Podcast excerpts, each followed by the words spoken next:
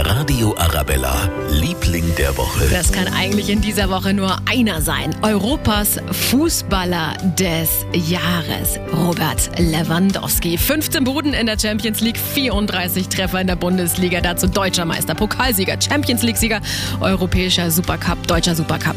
Es geht einfach nicht mehr. Und darum bei uns in dieser Woche der Liebling der Woche. Der Radio Arabella, Liebling der Woche. UEFA Men's Player of the Year is Robert Lewandowski. Kwiatkowskiej.